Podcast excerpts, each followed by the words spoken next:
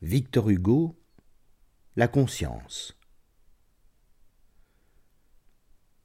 Lorsqu'avec ses enfants, vêtus de peau de bête, échevelés, livides au milieu des tempêtes, Caïn se fut enfui de devant Jéhovah, comme le soir tombait, l'homme sombre arriva au bas d'une montagne, en une grande plaine.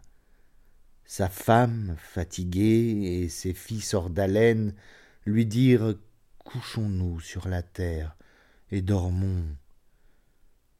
Caïn, ne dormant pas, songeait au pied des monts.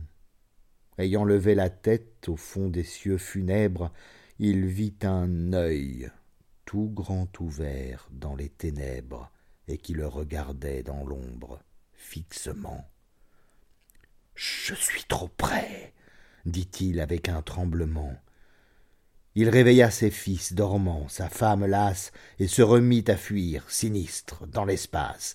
Il marcha trente jours, il marcha trente nuits, il allait, muet, pâle et frémissant au bruit, furtif, sans regarder derrière lui, sans trêve, sans repos, sans sommeil. Il atteignit la grève des mers dans le pays qui fut depuis Assur. Arrêtons-nous, dit-il, car cet asile est sûr. Restons-y, nous avons du monde atteint les bornes. Et comme il s'asseyait, il vit dans les cieux mornes l'œil, à la même place au fond de l'horizon. Alors, il tressaillit en proie au noir frisson. Cachez-moi cria-t-il. Et le doigt sur la bouche, tous ses fils regardaient trembler l'aïeul farouche. Cain dit à Jabel père de ceux qui vont sous des tentes de poils dans le désert profond, étend de ce côté la toile de la tente. Et l'on développa la muraille flottante. Et quand on l'eut fixée avec des poids de plomb, Vous ne voyez plus rien? dit Scylla, l'enfant blond, la fille de ses fils douce comme l'aurore, et Caïn répondit Je vois cet œil encore.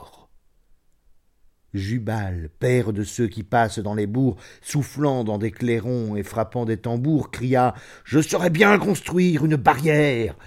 Il fit un mur de bronze et mit Cain derrière, et Cain dit Cet œil me regarde toujours. Enoch dit Il faut faire une enceinte de tours si terrible que rien ne puisse approcher d'elle. Bâtissons une ville, avec sa citadelle, baptisons une ville et nous la fermerons. Alors, Tubalcain, père des forgerons, construisit une ville énorme et surhumaine. Pendant qu'il travaillait, ses frères dans la plaine chassaient les fils d'Énos et les enfants de Seth, et l'on crevait les yeux à quiconque passait, et le soir on lançait des flèches aux étoiles. Le granit remplaça la tente au mur de toile, on lia chaque bloc avec des nœuds de fer, et la ville semblait une ville d'enfer. L'ombre des tours faisait la nuit dans les campagnes.